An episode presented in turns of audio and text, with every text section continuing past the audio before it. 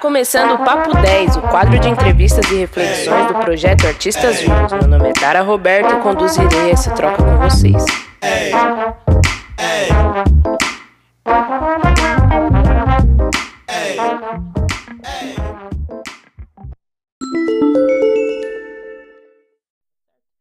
Então, para quem está aqui presente, para quem vai assistir o IGTV depois, muito obrigado, sejam bem-vindos ao Artistas Vivos.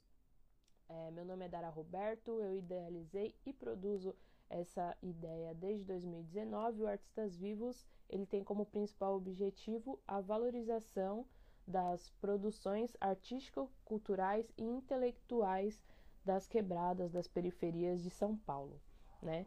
E nesse período de pandemia foi um resgate, né? ele estava um pouquinho parado, a gente teve a oportunidade de lançar esse quadro como um resgate das atividades do projeto Artistas Vivos, e esse quadro se chama Papo 10.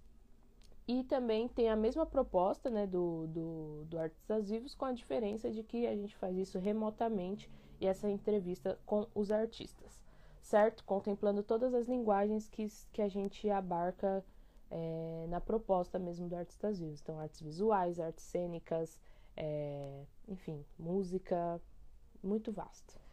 É, e é isso, então eu vou chamar a nossa convidada aqui, certo? E aí a gente já. Espera só um minutinho.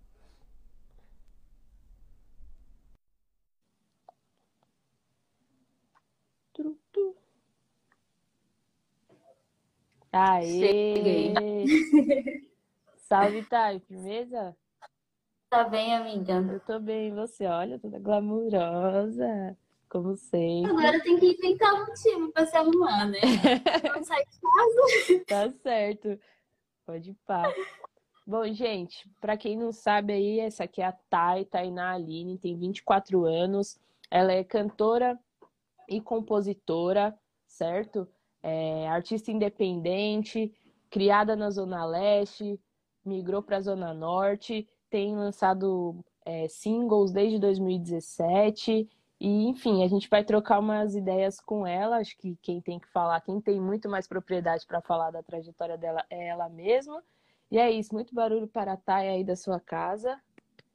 E é isso, queria antes de da gente iniciar agradecer, Thay, por você ter aceitado o convite, né, de participar desse projeto que eu acredito bastante. Eu tenho procurado chamar pessoas nas quais eu acredito, e você é uma pessoa que eu acredito muito no trabalho, sou uma admiradora da sua caminhada e eu quero que as pessoas também saibam, quem tem acompanhado Artistas Vivos, saibam um pouco da sua trajetória, certo?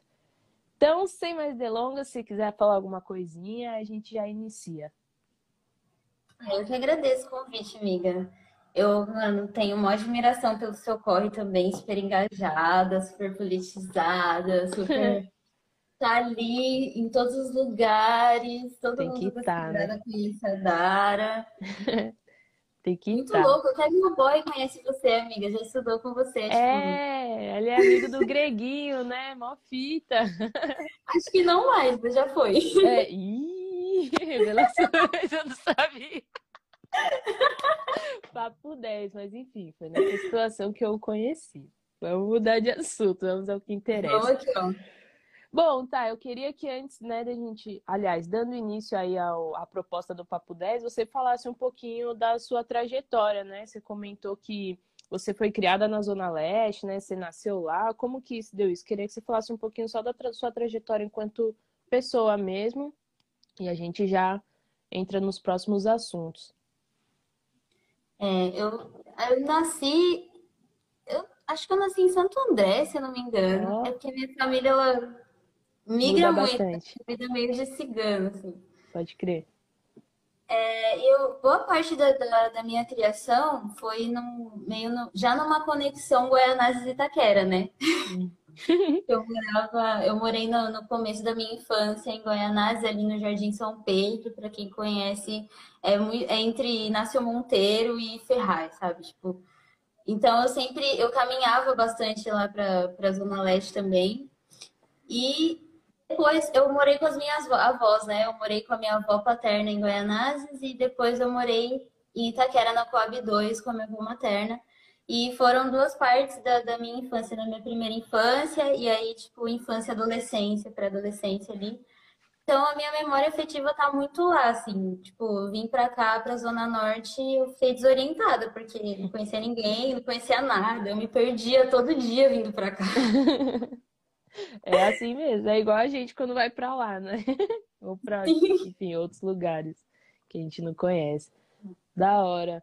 É, eu pergunto sempre essa, essa fita, tipo, do lugar, de onde a pessoa veio, porque é isso, né? A proposta é essa valorização dos artistas periféricos, né? Ou que nasceram na periferia e saíram, ou que ainda é, estão na periferia e, e, produzem uma riqueza de coisas, né? Então, Artistas Vivos também vem para desestereotipar esse olhar negativo ou limitado das produções das periferias. Da hora saber dessa sua caminhada. E, bom, eu queria que você falasse assim dos seus primeiros contatos com as artes, quando e como se deu o seu primeiro contato com a arte e com a música. Nossa, é difícil identificar, porque sempre estava lá, meu. Nossa, na minha família tem. É...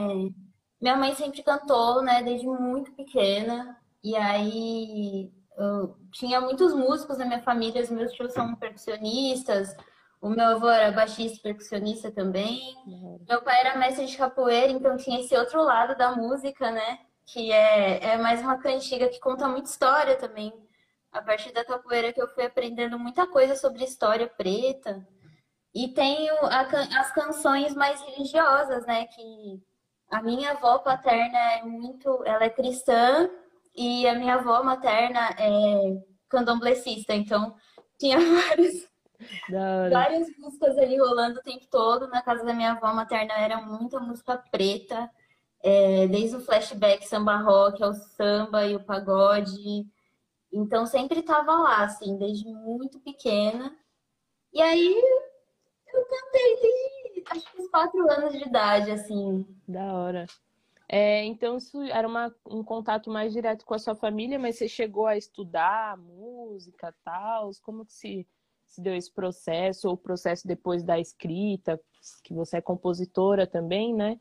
Então, tipo, desde quando você acha que foram teve esse contato inicial na infância e depois, assim, tipo, de escrita ou estudo musical, ou isso é muito intrínseco também a você? É, quando foi desenvolvendo, eu nunca consegui é, né, acessar um conservatório. Eu sempre fui muito insegura para tentar bolsa, por exemplo. Quando eu fui para a universidade, por exemplo, eu não tentei música por insegurança também. Então, hum. eu nunca tentei acessar um espaço de estudo de fato. Mas no, na minha pré-adolescência ali, estava rolando uma oficina de canto. Eu tinha uns 13 anos, estava rolando uma oficina de canto na Casa de Cultura Raul Seixas. E foi assim, o único contato com algum tipo de aula de música de fato. Eu tive uma professora, mano, muito foda, assim, eu não tive muito tempo, a gente passou muito mais por exercícios básicos de respiração e coisa e tal, do que de fato, né, passar por é, teoria musical. Eu fui acessar a teoria musical na universidade, na verdade. Nossa, que louco. Sim. Então tudo foi muito. Eu, eu, buscava bastante, né? Eu ganhei meu violão, eu tinha 14 anos. Nessa época eu já cantava há muito tempo e já escrevia também. Eu sempre fui muito apegada à escrita porque eu era muito introspectiva, né? Eu era uma criança, tipo, super presa, assim, com medo de tudo, com vergonha de falar com os parentes até. E aí eu escrevia muito para entender melhor as coisas. Aí teve uma época da minha vida que eu tinha uns 10 anos eu lembro que eu estudava em escola integral, de período integral, eu achava bafo, porque tinha aula de, de espanhol, tinha aula de música, para eu preencher aquele tempo, né? Nove horas que a gente ficava na escola. Bastante. Sim. E isso, mano, me ajudou a desenvolver muito a minha escrita em diversos formatos. Quando uhum. eu comecei a escrever letras, eu escrevia em espanhol, eu escrevia em inglês, ou eu escrevia em qualquer outro idioma, porque eu tinha medo das pessoas pegarem e entenderem os meus sentimentos. Pai, como, como eu sou bilíngue, o pessoal que não sabe, né? não vai. Que legal, Quem não meu. sabe foi por causa do mistério. Mas que massa, muito bom isso. Isso mostra também como uma educação, assim, uma base sólida é muito importante, né, para a construção do indivíduo, do cidadão e também do artista, né? Mesmo que você não tenha tido esse acesso necessariamente a um estudo musical é, na infância, né? Na pré-adolescência. Bem louco. E quando que você decidiu que essa era a sua praia, assim, profissionalmente? Você falou, mano, eu tenho que seguir isso, que eu quero viver disso, profissionalmente mesmo. Eu sempre fui muito cabeça nesse sentido. Eu acho que é engraçado que eu nunca quis outra coisa. Eu sempre falei, eu quero cantar, eu quero cantar e é isso que eu vou fazer. E aí, tipo, desde os cinco anos de idade eu defini isso pra mim. E eu desenvolvi outras coisas, né? Eu gosto muito de desenhar, então quando eu fui para a universidade eu acabei indo para artes visuais. Fui explorar outros lugares, eu gostei muito de, do contato que eu tive com fotografia, com audiovisual. Mas a música eu falei, não vai ser e vai ser. Quando eu ganhei meu violão, eu dei a louca. Eu fiquei tipo um ano estudando. E aí um belo dia eu já tinha mudado para cá, para a Zona Norte. Eu desci no ponto errado e me perdi. E aí eu escutei o violão sendo uma passagem de som, assim, eu fui lá atrás da passagem de som. E eu cheguei lá, era um bar, eu falei, moça, me contrata. Deixa eu tocar. Aí ela começou a rir, tipo, ela louca, aleatória, assim, com o violão nas costas. Ela falou, ah, você canta e toca? Eu falei, canto e toco. Faço tudo isso aí. Faço tudo ela que falou, então vai lá. E eu cantei e toquei. Aí ela, beleza, então, vamos, vamos fazer um teste aí. E aí toda semana eu ia lá e foi a primeira vez que eu ganhei meu dinheirinho. Eu tinha uns 15 anos, né? Foi a primeira vez que eu consegui trampar, mesmo informalmente, né? Pode crer. E Da eu comecei em outro bar mesmo. Pode crer. Primeira oportunidade aí foi no bar da senhorinha, ó, quando você estiver no auge lá, tem que lembrar. Não, ela é fato, você tem que ver ela tocar e cantar. Ela arrasa, menina. Ai, da hora. Bom, eu queria também, mano, fiquei pensando assim, ah, a caminhada do artista independente, né? O que, que a gente poderia falar, né? Por exemplo, você desde 2017 você tem lançado singles e em 2019 você lançou o seu EP, soltou o seu EP no mundo, que é o Quem Pode, Quem Vai Me Parar, né? Eu queria que você falasse, porque assim, às vezes a gente, eu falando agora enquanto público consumidor, né? A gente vê o produto já ali feito, a gente não tem uma noção da dimensão mesmo que é a produção, enfim. E aí, diante disso, eu queria que você falasse como que foi para você esse processo de pensar o EP, gravar, disponibilizar para geral, enfim, quanto foi o tempo de investimento, essas paradas assim. Olha, eu vou confessar aqui que eu também não tinha dimensão. eu não tinha dimensão nenhuma do que eu ia fazer, sabe? Eu acho que foi muito no- na experimentação. Eu não tinha. é, quando eu gravei o Quem Vai Me Parar, que foi o single, né? Primeiro que eu lancei, eu não, não tinha ideia de lançar um compilado com outras músicas, né? Sim. Foi minha primeira experiência no estúdio, assim, solo. Foi num estúdio onde eu fui pra gravar com um parça meu daqui da Quebrada também. E é um estúdio meio que que existe ali para apoiar a gente, né? Mas como não- tem uma, uma estrutura técnica maior para atender outras pessoas e para a gente chegar em grupo e trampar mesmo, é, ele fica mais fechado às pessoas que conhecem lá. E, mano, é, com relação a, a financeiro, por exemplo, eu não, não desembolsei nada para fazer. A galera me deu esse apoio, né? De chegar e falar, mano, vamos fazer essa experimentação, vamos ver como que rola e tal. Isso do E single ou do EP? Do single. Aí eu gravei Quem Vai Me Parar. Quando a galera ouviu, é, esse, esse Quem Vai Me Parar eu gravei no beat do Lance, né? Que ele é um beatmaker carioca e às vezes ele vinha pra cá e ficava ali no, no estúdio com a gente. E ele é muito talentoso, ele já trampou com muitas pessoas e ele fazia beats para alguns dos artistas que eu conheço que gravavam lá. E aí ele, mano, é, eu tenho um beat aqui que eu acho que vai dar super certo com a sua voz e tal. E, mano, foi uma experimentação da hora, a galera gostou e falou, vamos fazer mais, vamos ver o que, que rola. Isso tudo foi, acho que, um processo de quase dois anos Olha, Né? para um, pra um single. Para um, pro EP já, ah, né? tá. O single, acho que foi uns três meses, né? E aí, pro EP, é um tempo considerável, né? Sim. É porque a gente já não tem um recurso financeiro, né? Sim. Aí tem todo o rolê de, de buscar as parcerias e de ver como que a gente vai trampar. Por exemplo, eu não, nunca tive esse recurso financeiro de, de chegar e falar, mano, eu vou conseguir pagar o que eu quero te pagar porque eu quero te, te valorizar, sabe? Uhum. E aí a gente fazia, faz acordos do tipo, mano, vamos fechar royalties, vamos, sabe, fazer virar, vamos fazer circular para virar para todo mundo. Acreditar né, na proposta mesmo, né? No trabalho do, do todo, né? Era essa brisa mesmo que queria que você trouxesse, que dividisse com a gente, né? Porque eu também não tinha noção que, óbvio, partia do pressuposto que é um trampo mesmo, né? E que de, e leva um tempo, mas tipo dois anos, né? Levando em consideração essa fita de, de, não ter recurso, mas também ter parcerias. Isso também mostra como é importante, né? A gente manter essa rede, essa relação, a, a nossa rede de contato ativas, né? Ativa. Bem louco. É base. pode continuar. Desculpa. Base pra, trampar. Não, que isso. Só acrescenta. pode a rede é muito base, assim, sabe? Tipo, é, não, não, teria nada se não tivesse essa rede, no fim das contas, né? Eu poderia estar executando música, mas, tipo, ter trampo autoral na rua, dificilmente, porque a gente não crer. consegue fazer sozinha, né? Real. É, e ainda dentro dessa caminhada do EP, queria que você falasse, porque aqui tem algumas pessoas que já conhecem seu trabalho, mas algumas que não, né? Então, que você falasse um pouco da, da proposta mesmo, das suas inspirações, quais foram as motivações, falar do, do EP mesmo como um todo, né? Do trabalho. Eu acho que o EP, ele não. ele mostra muita versatilidade, exatamente porque eu não pensava em fazer um compilado, então eu não pensei um conceito geral para coisa, uhum. né? Depois que a gente juntou tudo, eu falei, tá, esse EP significa que eu não consigo me colocar num molde só, porque cada música é muito diferente da outra, né? Apesar de elas seguirem uma certa levada R&B, né? Se a gente uhum. for pegar tudo, a gente fala, bom, no fim é R&B. Ficou uhum. isso. Mas eu não, eu não pensei num, num sentido pro compilado, né? Então eu tenho muita referência de R&B pro vocal, e isso acaba indo para todos os lugares, para tudo que eu faço, né?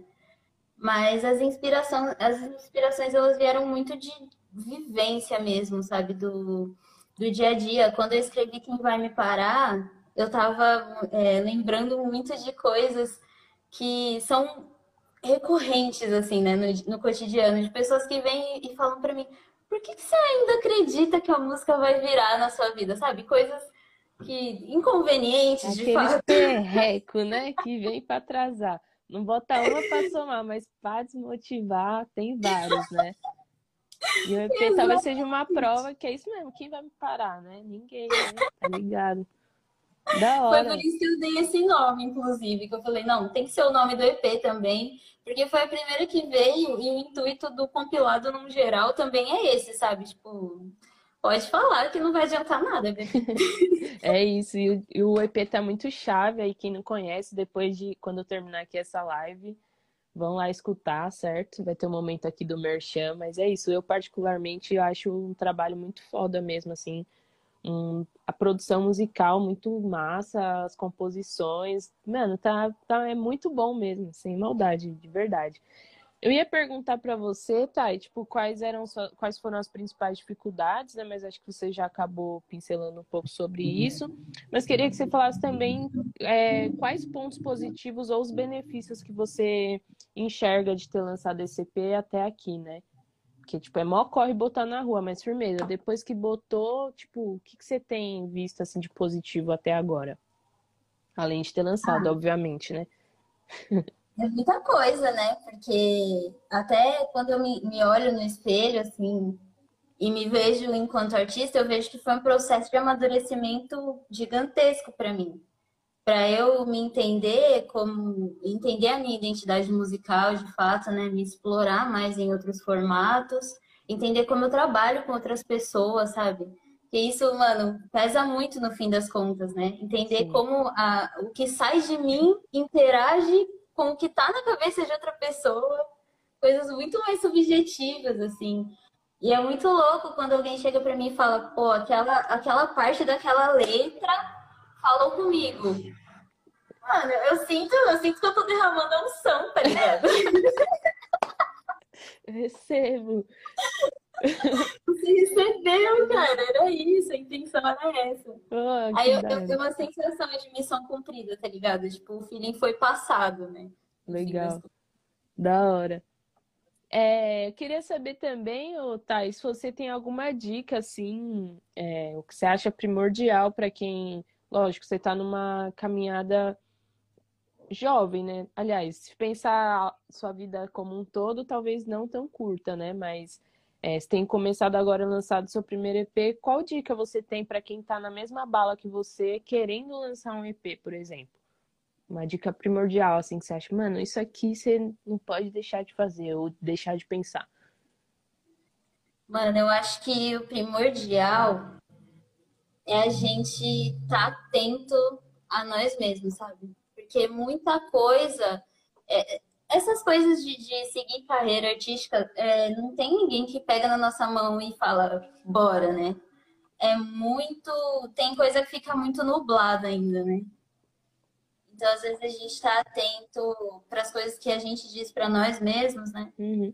É, é, importante, ainda mais porque em certos momentos, quando a gente está sozinho, lidando com esse monte de coisa e querendo botar as coisas para frente, a gente acaba se desconectando de um lado muito criativo, que é o lado que fomenta as coisas que a gente faz, né? Pode crer.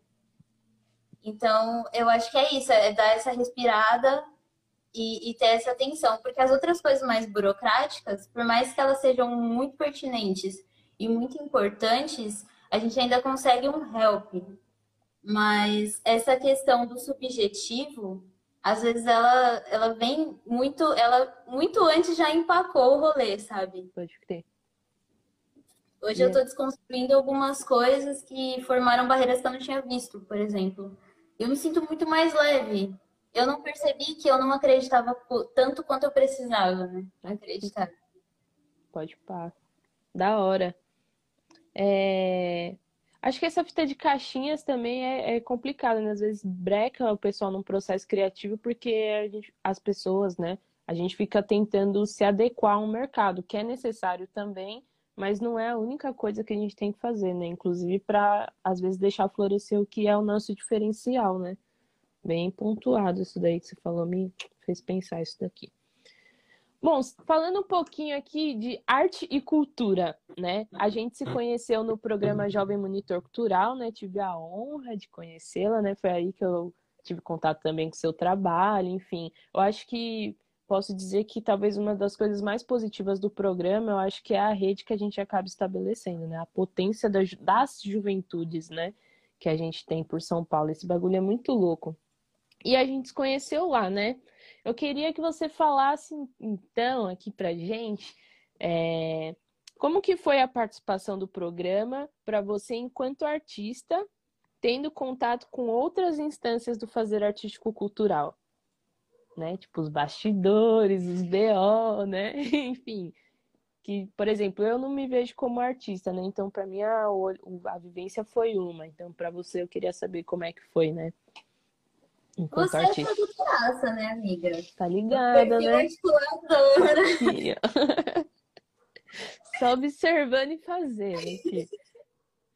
Mano, é muito perfil articuladora mesmo. E eu acho que foi o desenvolvimento de um pouco desse olhar que eu consegui. Foi muito rico, principalmente pela rede, né? Porque, mano, a experiência trouxe pessoas assim que eu falo, vamos, vamos, vamos estar junto no recreio, mano. Era pra ter andado. Agora que a gente se conheceu, bora andar. Não, não vamos soltar mais. Ninguém solta a mão de ninguém. Doeira. Mas prossiga, vai. E, mano, uma coisa que foi muito gostosa foi a oportunidade de tietar pessoas. Puta, mano, eu tietei muita gente. Tipo, quando a Xênia foi no CCJ, eu fui entrevistar ela. Ó, que chave. Nossa, foi muito delicioso. Ela cheira a paraíso, sabe? Eu não conheci o cheiro ainda. No paraíso. Foi muito bom, foi muito da bom. hora. E, e desenvolveu algumas coisas. Uma coisa que era muito valiosa lá no CCJ que eu não tinha acesso antes foi ter acesso a uma máquina da hora para trampar. De, de PC, sabe? E, e, câmera, nunca tinha tido câmera. Eu uhum. tinha tido aulas de fotografia, aulas de audiovisual na universidade, né? Eu tive acesso a câmeras da universidade, mas eu nunca tinha tido a liberdade de pegar e experimentar. Pode crer. E quando eu entrei lá no CCJ, uhum. como eu tinha já desenvolvido algumas dessas partes, né? A galera do o meu gestor em multimeios, ele, mano, me ajuda aqui, que ele tava sozinho lá, não tinha uma equipe, né? E foi muito massa, porque eu pude explorar esse outro lado, coisas que eu já conhecia na teoria, que eu, já, que eu tinha tido pouquíssimas oportunidades de praticar. E aí eu acho que, que desenvolveu bastante esse outro olhar, um olhar mais visual. É, eu pude ter acesso a coisas que, que me colocaram em, outro, em outra posição, sabe? Consegui desenvolver outras expertises, assim. Isso foi muito massa. E me engajar, eu acho que é, criar um laço com o espaço e me engajar em outras questões também. Pode crer. Da hora. Então você acha que essa. Você comentou né, na sua mini bio lá para quem viu, conferiu. Você fala que você buscava um aperfeiçoamento em gestão e articulação cultural quando você entrou no, no PJMC, né, no Programa Jovem Monitor Cultural. Então você acha que essa participação contribuiu efetivamente para isso? Com certeza. Com certeza.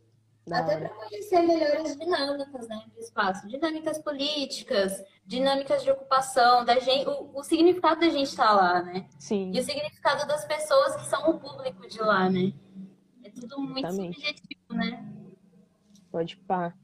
E essas pessoas precisam ser, inclusive, mais ouvidas dentro desse espaço, né? Porque elas sempre estiveram ali, né? O Exatamente. equipamento não, a gestão também não, enfim. É... Bom, falando um pouco sobre outras ações, Thay, é, você teve participação e, e, composição com outras artistas, como a Nara Laís, né, em Coloridas, é, e tem atuado também com outras funções, como backing vocal da Altinis, para quem não sabe, e aí acabou tendo passagens por cenários musicalmente importantes, né, como On Air PM, Show Livre. e Festival Favela Sounds. É, eu queria saber, né, porque é, vou fazer aqui um contexto antes de, de perguntar. É, às vezes a gente, não sei, enquanto artista solo, né, acha que vai já começar só fazendo o seu trampo e cantando as suas músicas, enfim, atuando só dessa maneira. E existem várias outras possibilidades ou caminhos também para se tomar para atingir uma outra parada que a gente está projetando, né? Então, tendo em vista a sua caminhada individual e essas caminhadas coletivas, né, como com a Naira Laís, Altinis, que são cantoras também de uma cena um pouco mais nova, mas que já estão com reconhecimento aí, é, queria saber como que você encara essa caminhada e como que se deram essas junções. Não sei se fez sentido. Né? Elas são muito presentes. Eu sou muito apaixonada, assim. É, eu sempre fui muito fã. Eu conheci a Naira pela Ione, porque a gente estudou junto na universidade. e aí uma coisa eu ia chamando a outra. E eu conheci a Alt, assim, eu conhecia o trampo dela, mas eu, eu cheguei a trocar ideia com ela e conhecê-la pessoalmente, trampar com ela pela Naira, né? Uhum. A Naira foi a primeira pessoa a falar, amiga, a Alt vai te dar um salve. Ela já comentou isso comigo. Da hora. E quando eu conheci a Naira, a gente se identificou de primeira. É, eu estava fazendo uma exposição, né? Porque eu ainda fazia trampos visuais, né? Eu e a Ione, a gente foi convidada por uma amiga em comum a expor algumas peças nossas numa exposição de mulheres pretas, tal, com toda uma temática focada. E eu fiz um show de abertura dessa exposição. E nesse dia que eu conheci a Naira, que a Ione levou ela. Pode crer. Foi aí em 2016, se eu não me engano. Ao acaso. Foi, foi ao acaso. Bacana. E na real foi tipo, muito uma coisa puxando a outra, né? Sim. Que louco, né? Mais uma vez o lance das redes, né? Acho que as potências, assim, a gente acaba atraindo essas coisas.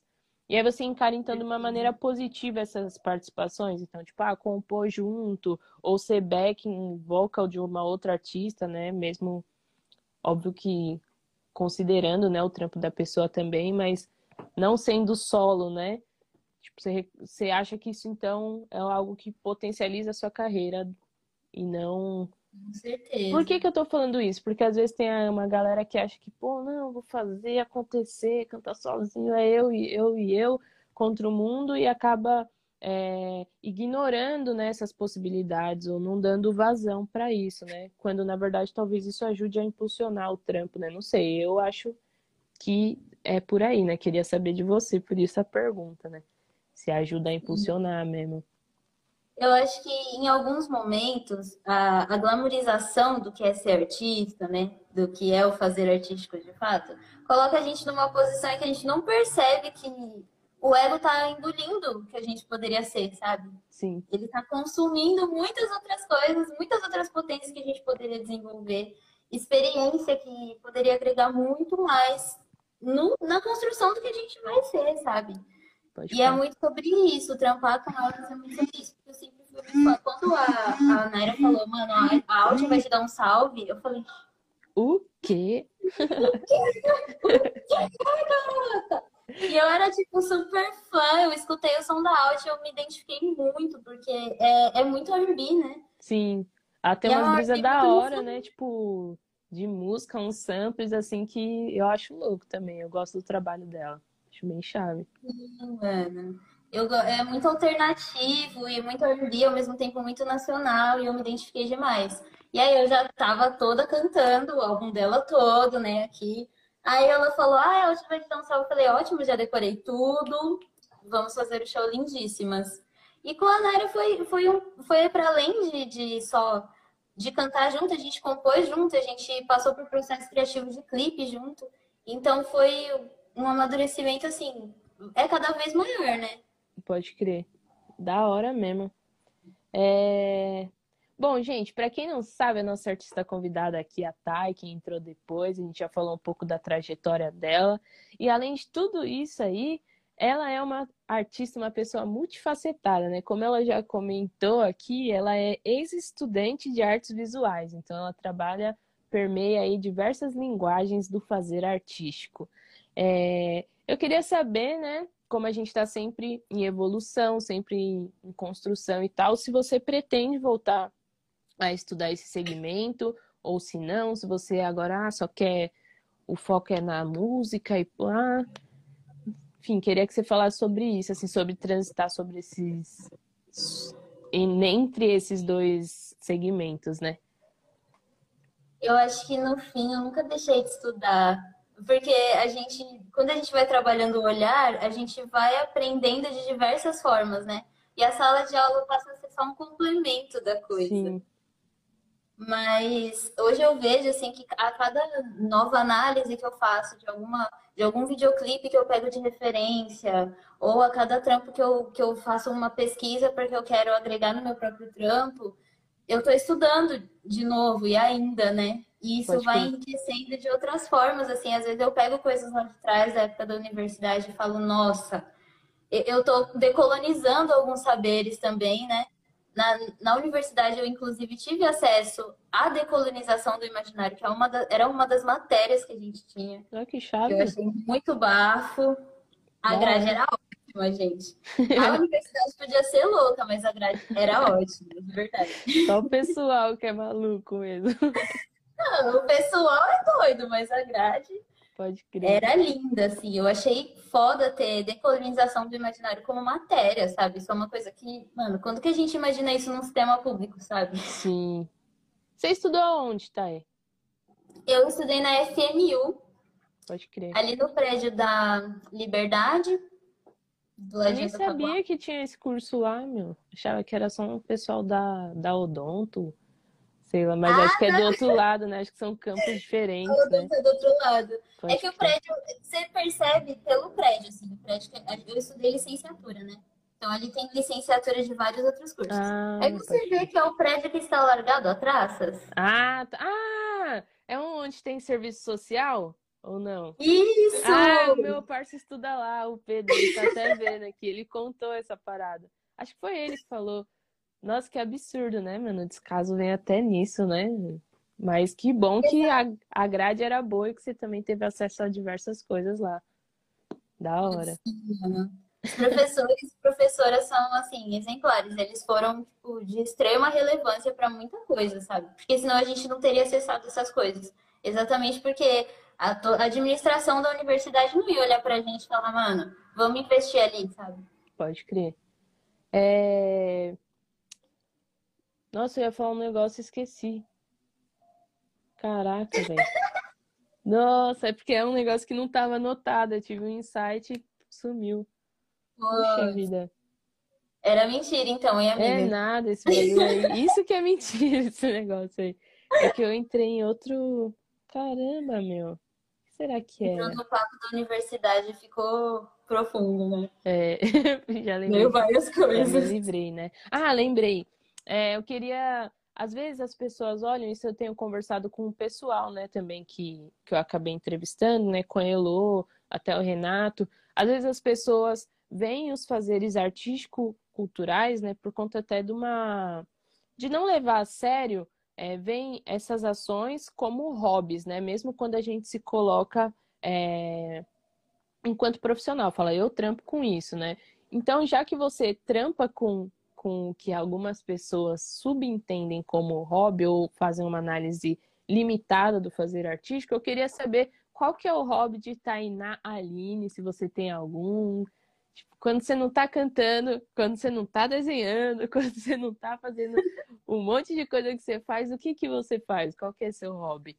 Ou se tem, né? Hobby não, passatempo, né? Que a gente tem essa palavra, né, em português. Meu, eu tenho muito, pra falar a verdade. Muito. Vai, vai tipo de, de costurar a mão a jogar online. Nossa, você costura. Ah, é verdade, né? Você até fez umas peças suas, né? Pau, não. Foi você? Sim.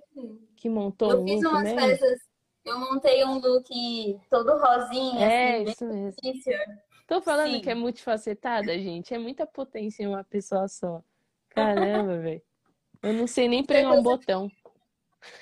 Mano, mas é, é, muito, é muito terapêutico. Você começa assim, fazer o pontinho, e você vê, você Pode já tá crer. aqui, relaxado, Eu sei fazer um tear, aquele de assim. É bafo. Meu pai Sei, fazia verdade. muito. Aprendi com a minha mãe. É, mas é isso.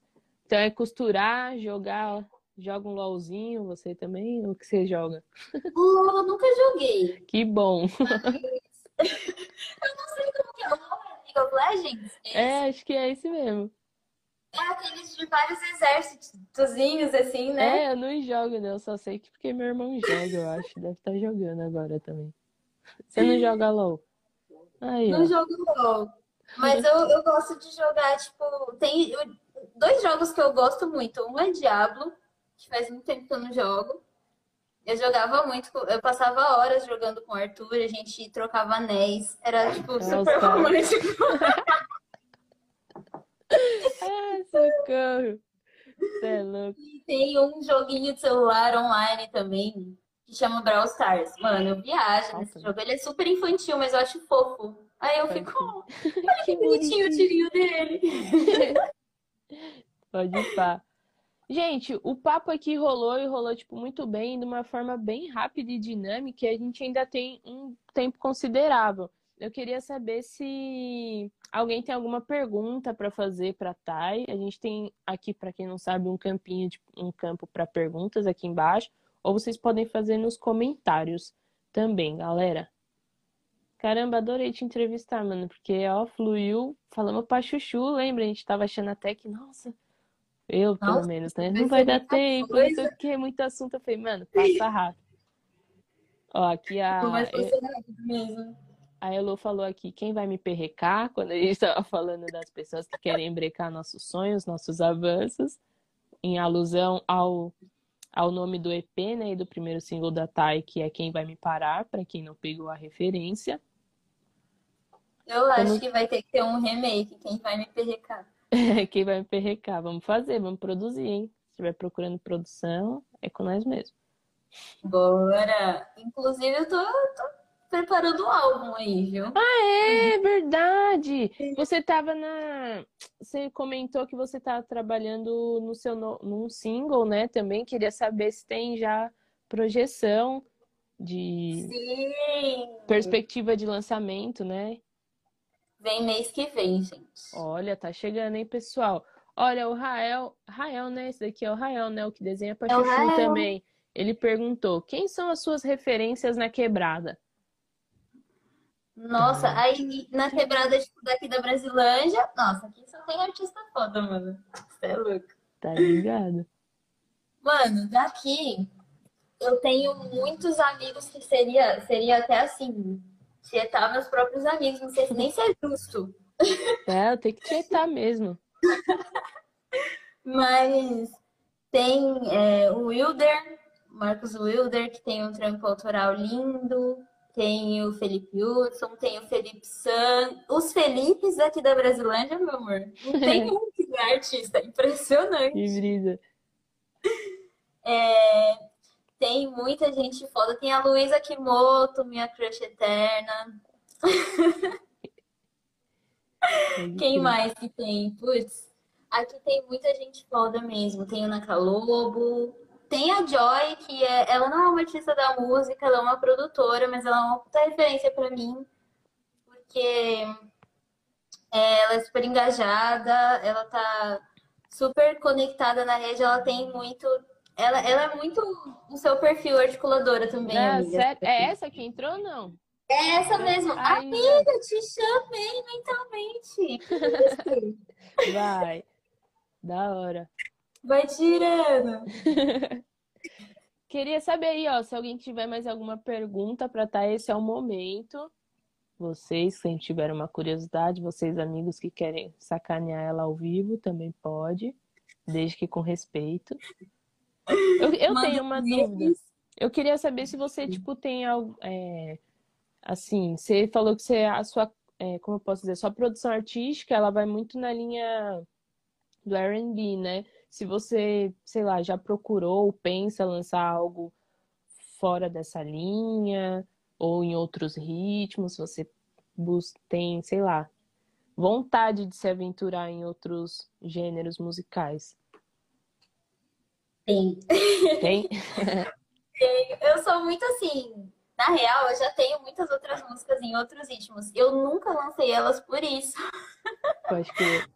Porque acabou que a coisa do EP, ela veio muito assim, sem planejamento e tal. Então, ela veio num- num- numa linha em que eu compunha antes com o meu violão, né? Só, e aí eu tive essa experiência com beat. E com o meu violão eu já compus reggae, eu tenho, eu ti- tive uma banda de reggae com meu irmão e com o Arthur. Então a gente tem nossas músicas autorais que são tipo super regueira, roots. É, eu tive banda de rock também, eu tenho muita influência do rock também. E o meu próximo disco, ele vem com um monte de coisa, sabe? Tem música ali que eu escuto, eu não sei o que, que é. Eu não sei. É o um gênero novo, criou. Tá bom pra você, Brasil? Criei. É misturado, é brasileiro. Da hora. Brasilidades, como diz minha amiga assim, não é brasilidades. Já era. Ó, a mina. Cadê? Olha minha prima! Ó, família amei. presente.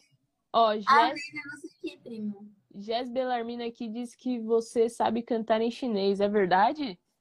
Dá uma palhinha. Não, só, Dá só uma japonês, gente. Aí, ó, errou aí, ó, pessoal, botando os asiáticos tudo no mesmo barco. Não pode. É que você nunca viu minha, ver- minha versão otaku, né, amiga? Eu já É. fui muito otaku. Não vi. Asteru. Onegaishimasu! Socorro!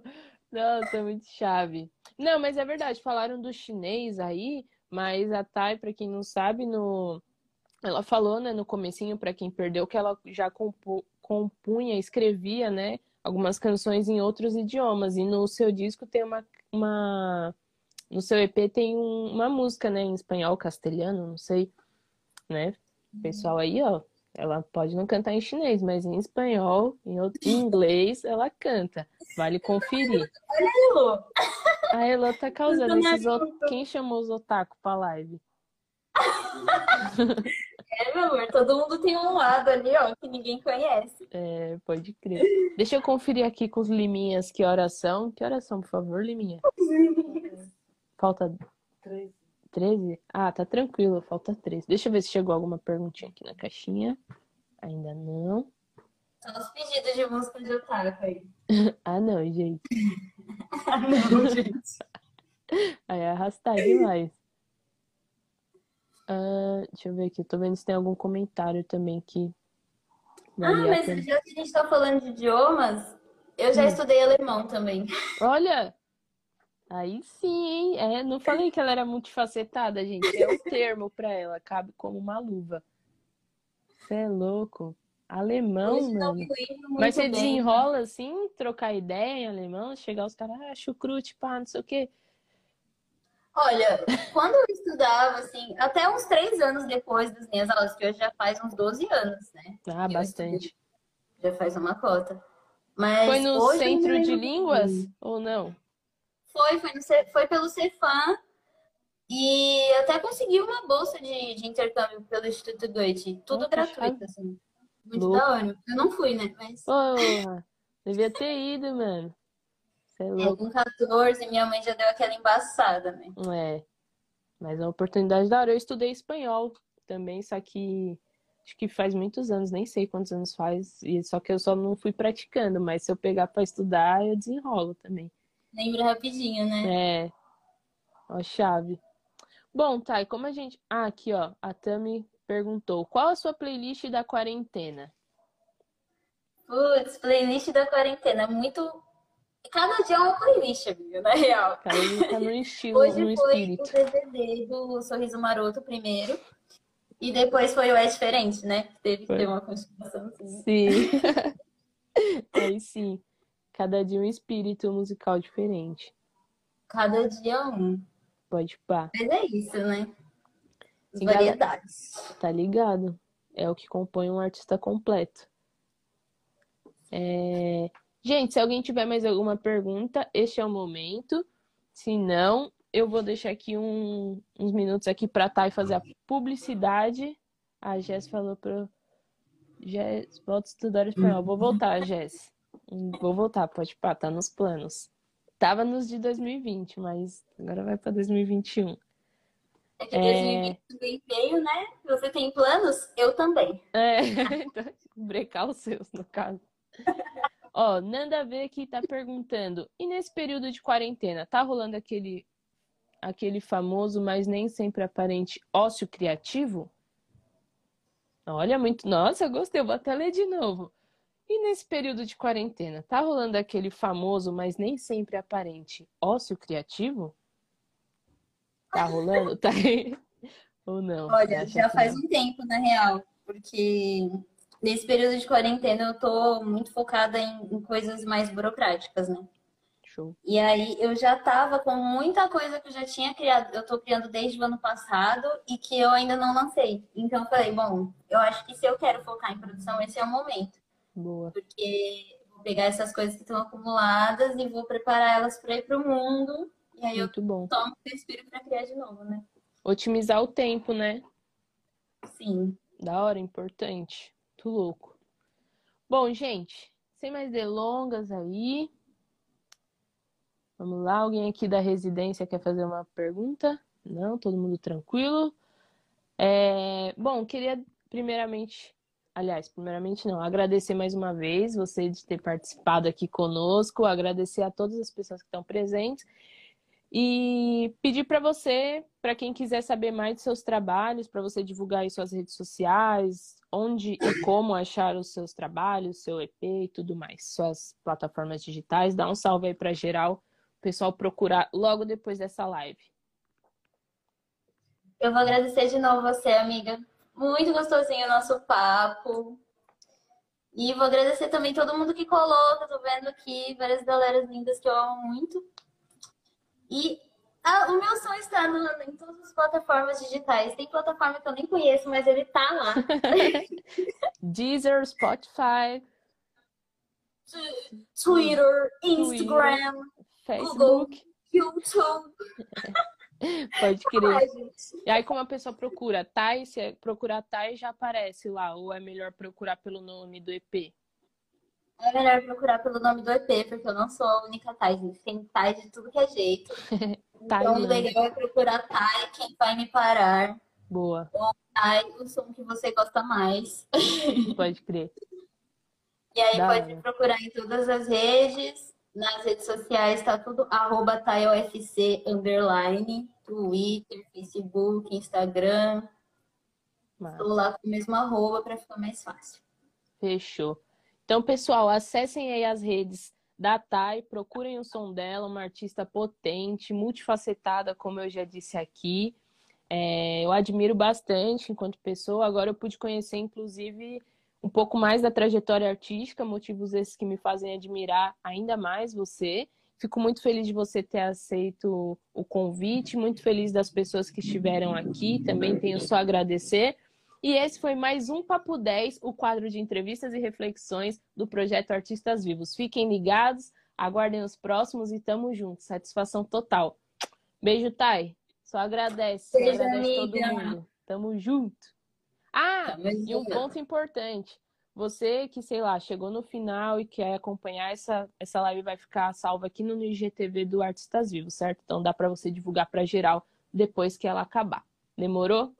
Tamo junto. O pessoal tá dizendo aqui que te ama, ó. É. Saudade, gente. Ó, nós ama tá marcado, tá? Muito obrigada a todos também pelas palavras de carinho que vocês soltaram aqui e pela interação. É vocês que fazem o Artistas Vivos acontecer também. Fico muito feliz. Tamo junto, gente. Boa noite a todas e todos. E todes. Hum.